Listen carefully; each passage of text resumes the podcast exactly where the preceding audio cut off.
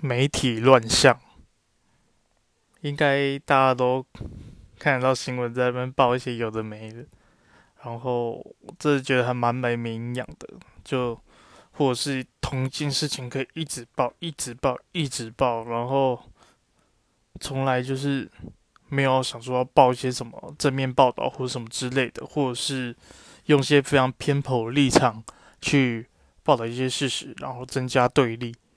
那最后更讨厌就是有对岸的力量介入，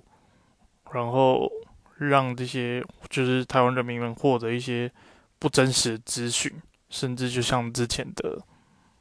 那个日本关西的那个办事处那个自杀事件，我也觉得是蛮可恶的。